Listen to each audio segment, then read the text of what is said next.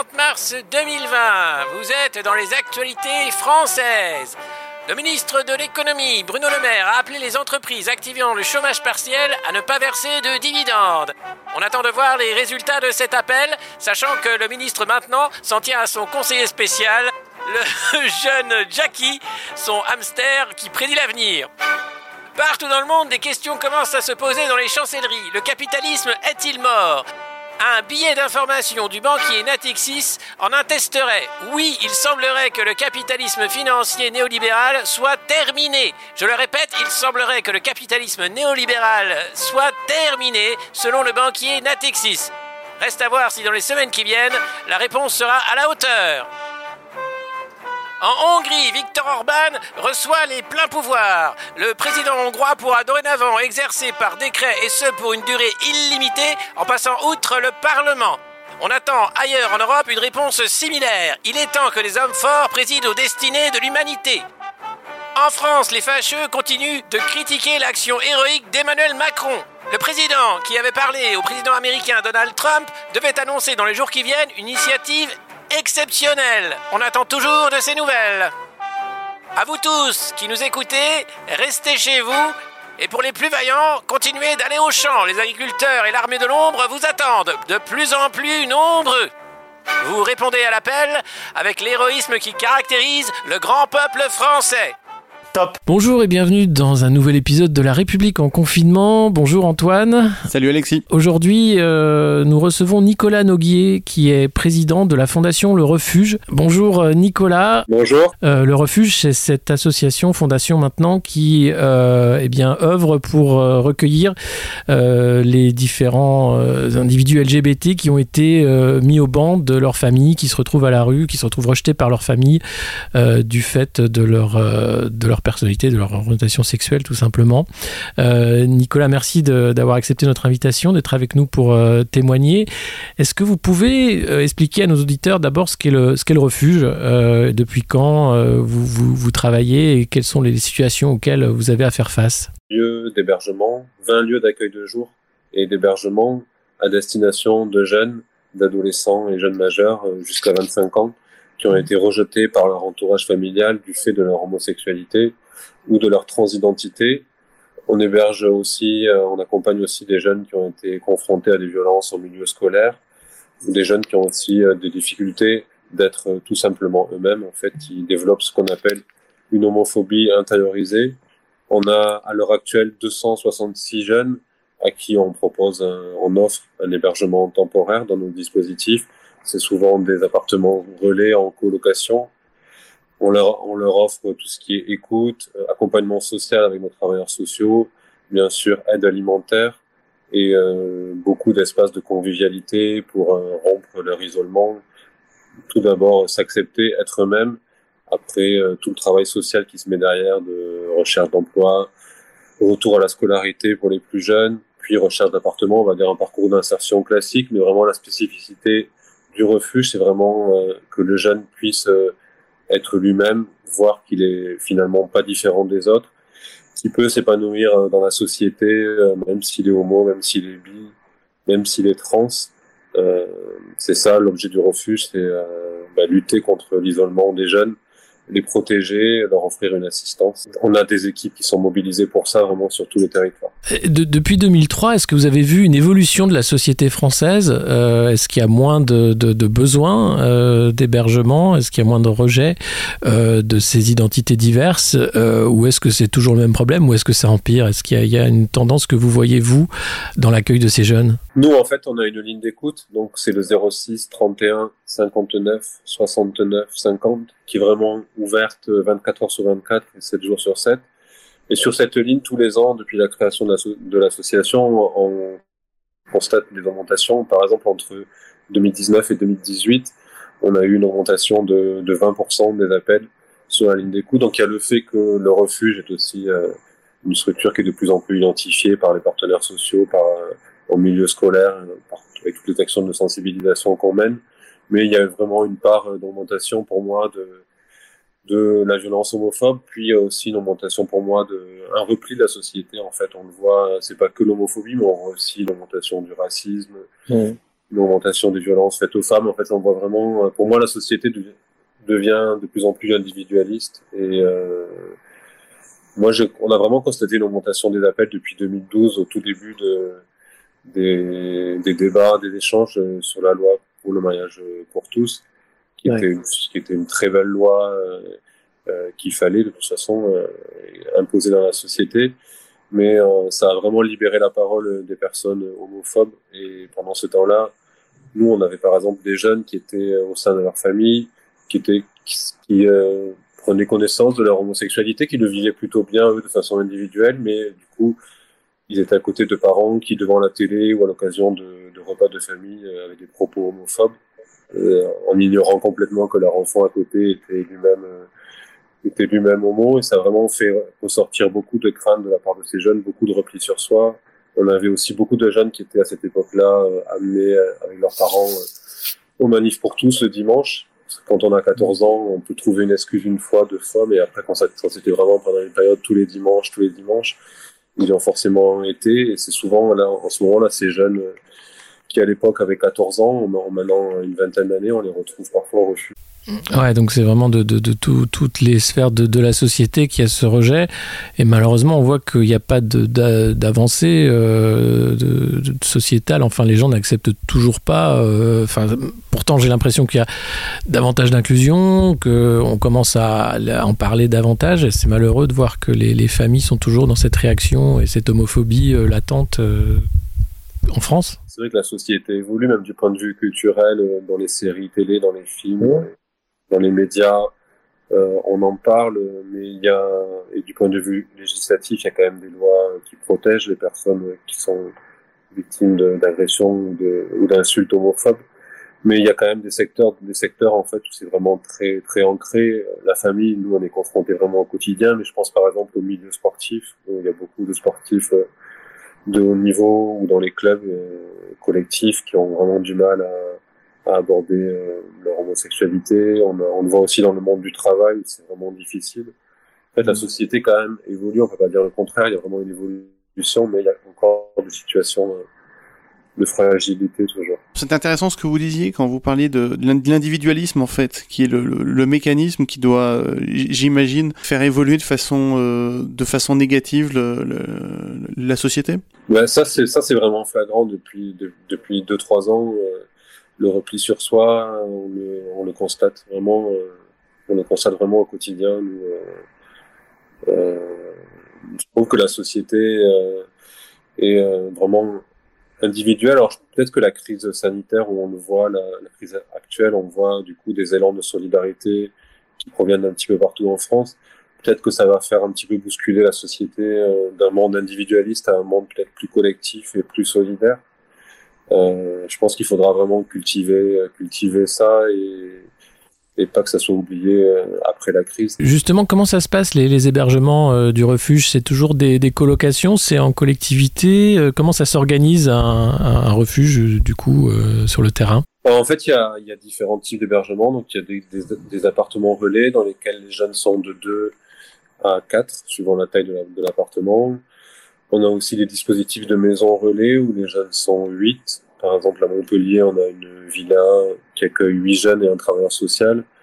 On a aussi des jeunes en auberge de jeunesse ou en hôtel pour les urgences. On a aussi ce qu'on appelle, nous, des appartements tremplins, c'est-à-dire pour des jeunes qui ont vraiment, euh, qui sont passés par le refuge, qui ont réussi à prendre confiance en eux, à trouver un boulot, à avoir une situation un petit peu stable.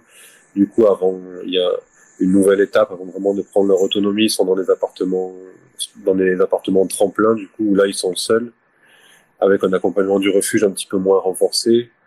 On, s'adapte vraiment, on a, comment on gère en fait des petites unités de vie, parce qu'on est présent dans beaucoup de villes, mais à chaque fois, c'est entre 8 jeunes, entre 8 et 20 jeunes hébergés. Du coup, on peut vraiment faire des accompagnements personnalisés on s'adapte vraiment à la, la situation de chaque jeune.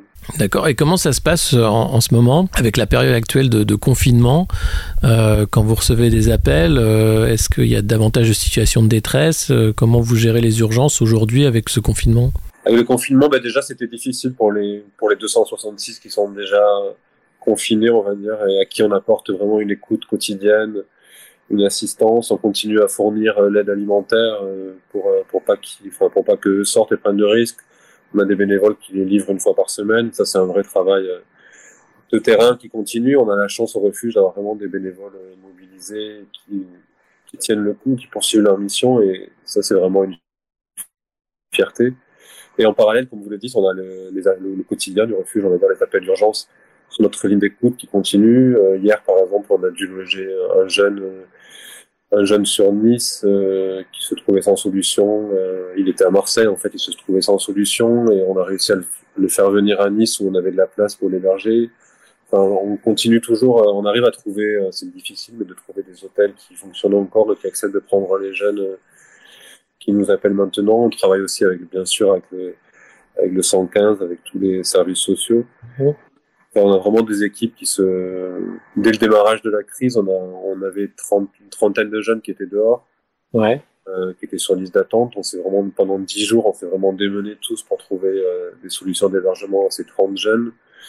On a vu aussi les jeunes qui étaient hébergés en auberge de jeunesse qui sont retrouvés aussi dehors, parce que les auberges de jeunesse fermées, qu'il a fallu aussi placer. Ça a été, bon, on a vécu 15 jours, 24 euh, heures sur 24 euh, pour les jeunes, mais on a réussi à trouver des solutions et on est toujours euh, actif. Donc aujourd'hui, si, si, un jeune appelle le numéro, il y a, y a moyen de, de, trouver une solution d'hébergement malgré le confinement? Oui, on se débrouille toujours pour avoir des solutions d'hébergement, pour avoir des réponses.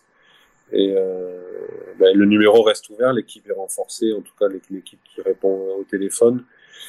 Et on a vraiment des appels en ce moment euh, difficiles de jeunes qui se retrouvent euh, confinés dans des familles, euh, dans des familles pas, pas bienveillantes, victimes d'homophobie, et des jeunes qui en soi n'avaient pas forcément besoin d'hébergement jusqu'à présent, puisque la journée ils arrivaient à sortir, à avoir une vie sociale, à retrouver leurs amis, etc. Tout ça. Mais là, en ce moment, c'est du 24 heures sur 24, quasiment avec leurs parents, et c'est difficile. Donc, c'est des jeunes qui ont besoin d'écoute, besoin de parler, et euh, on veille sur eux en fait, c'est ça. Même à distance, euh, au moins il y a l'écoute sur cette ligne, on peut appeler pour avoir quelqu'un qui, qui va parler et, pouvoir se, se, un peu avoir une soupape quoi. Ouais, toujours, 24 heures sur 24. C'est un suivi que vous, vous faites en fait pour voir euh, comment évolue la situation de ces, chez, ces jeunes, pardon, chez, leur, chez leurs parents. Ouais, c'est un suivi, on reste très vigilant et si besoin on peut alerter les services de police, etc. Tout ça, mais on, on fait vraiment un suivi rapproché, oui. Quand le jeune a la possibilité d'appeler, de s'isoler, etc. Tout ça, ce qui n'est pas forcément très facile non plus. Tout à fait. on s'adapte. Euh, ils peuvent aussi communiquer par texto. Enfin, on a vraiment une facilité d'adaptation pour être euh, au plus proche d'eux, en fait. D'accord. Est-ce que vous avez euh, un message particulier à faire passer en cette période de crise, justement, à, des jeunes qui pourraient être amenés à vous appeler ou des, des, des conseils à donner? On est là pour eux, que même s'ils se sentent parfois seuls, euh, il faut vraiment qu'ils, il faut vraiment pas hésiter à nous envoyer, même si euh, c'est difficile pour eux d'appeler, de nous envoyer un petit texto. Euh, je rappelle le numéro, c'est 06 65 19 88 17. Ils auront toujours une réponse. Et puis, bah, je veux dire à, eux et puis un petit peu à tout le monde euh, qu'il faut être fort, que la crise on la traverse, on n'a pas le choix, et que on en ressortira dans quelques semaines, quelques mois, on en ressortira de toute façon plus fort et euh, le refuge sera toujours là pour eux. Bah merci beaucoup Nicolas. On va bien entendu mettre euh, les, les, numéros utiles, les liens utiles dans les notes de, de cet épisode. Euh, merci. Et puis les liens sur, euh, sur le podcast. Euh, et puis on, on reprendra de, de, vos nouvelles et sur le, le, travail exceptionnel que fait le refuge depuis toutes ces années. Merci à vous et, et bonne continuation. Prenez soin de vous, prenez soin de, bah, des, des, des, autres. Et, et merci encore. Bravo pour vos engagements en tout cas. Merci. Merci. Merci à vous Nicolas. Merci beaucoup. Top. Voilà, Antoine, c'était un témoignage euh, très important euh, de Nicolas pour euh, cette association du refuge. On, on, va trouver tous les liens, bien sûr, dans l'épisode.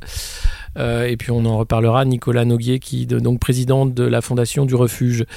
Euh, nous, on va parler un peu de, de ce qui se passe aussi euh, en ce moment. on voit ressortir les oubliés de la deuxième ligue qui profitent de cette crise pour, pour rappeler qu'ils existent hein, et, et, faire un peu de lèche. Un peu des morts vivants. Ouais, c'est ça. On se croirait vraiment dans, dans, Walking Dead, si tu veux, ils reviennent. C'est complètement ça. Alors, il y a, y a, Manuel Valls, dont maintenant c'est un habitué, on, on, le connaît bien. Il oui. est tout le temps là à dire que le président président fait des trucs géniaux, qu'il est, on le sent prêt, hein, on le sent, on le sent prêt à revenir, hein, mais bon, il est malheureusement confiné en, Espagne ou heureusement, hein, ça dépend euh, comment comment vous aimez ça Manu. Dépend pour qui ça, dépend, pour, quel, pour quel côté de la frontière on est. quel, quel, côté de la frontière euh, mon cœur balance.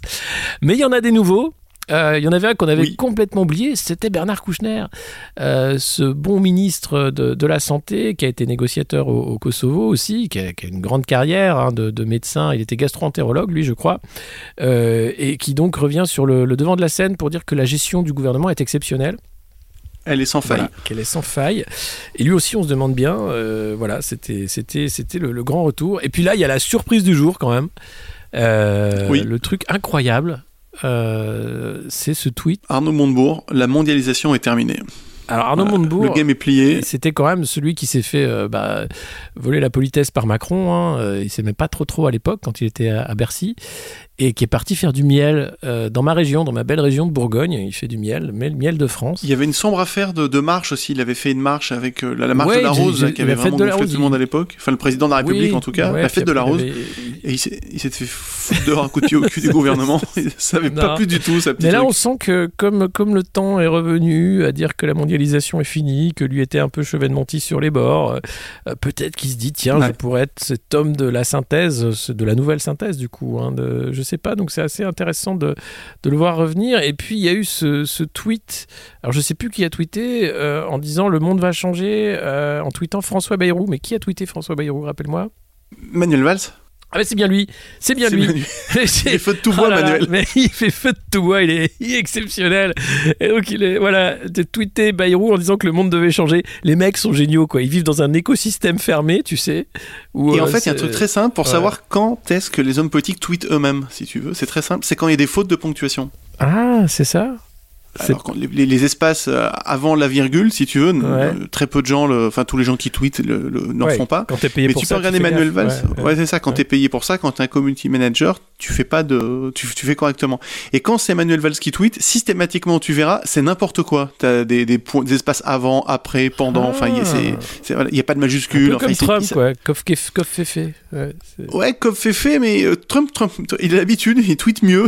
il a plus l'habitude aussi. Il en fait plus.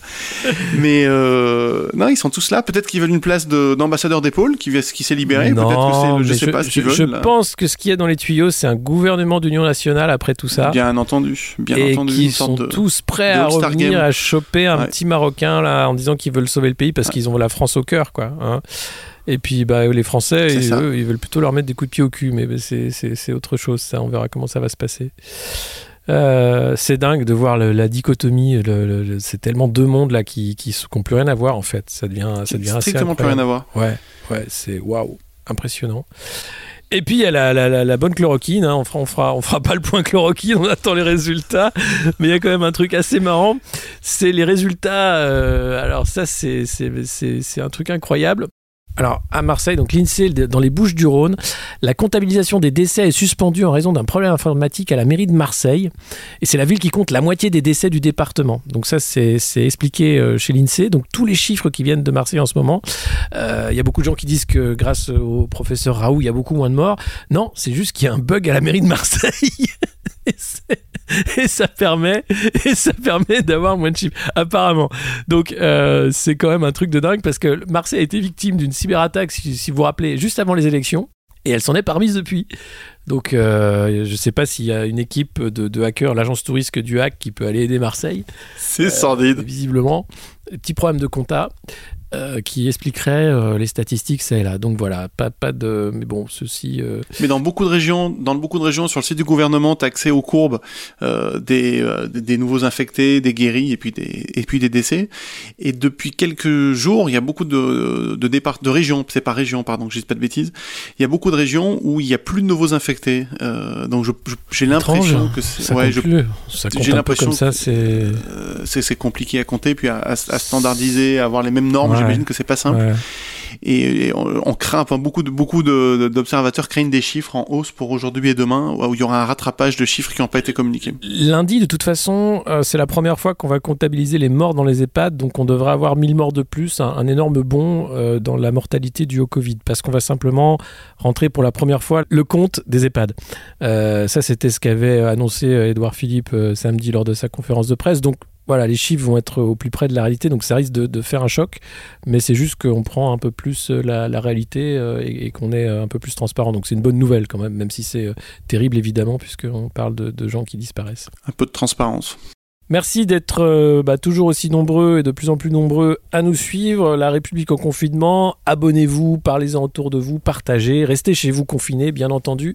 Demain, on va parler euh, de l'Italie plus en détail avec euh, notre amie Eva Morletto, journaliste italienne, qui a beaucoup de retours de médecins là-bas parce qu'on se pose beaucoup de questions sur la stratégie italienne maintenant en disant que le confinement avec des personnes infectées qui infectent leur famille n'est pas forcément une bonne idée puisque les chiffres chiffres ont du mal à baisser, même s'ils commencent à baisser. Euh, beaucoup de questions sur la façon dont tout cela a été géré également en Italie. Euh, et puis, euh, on parlera de la situation américaine ensuite, mercredi avec Elsa qui, qui a beaucoup de mal à suivre parce que ça change beaucoup voilà, ces derniers temps. Elle avait un très gros dossier sur la stratégie de la semaine dernière et qui il faut tout recommencer puisqu'ils ont, ils ont pivoté aussi à 180 degrés. Et, et ah c'est un autre pays, hein, c'est autre chose aux États-Unis. Hein, bah, Elsa nous en parlera donc, euh, euh, jeudi matin. voilà, jeudi matin parce que La, vente d'armes a explosé là-bas, donc ça va être euh, coriace. Et puis ensuite, en, fin de semaine, on fera un point sur l'état de l'action européenne, où on en est, pourquoi, pourquoi ça patine à ce point-là. Et y a-t-il y a-t-il une sortie de crise possible ou faut-il tout revoir dans les institutions européennes avec Aurore Laluc, députée européenne? Voilà. Top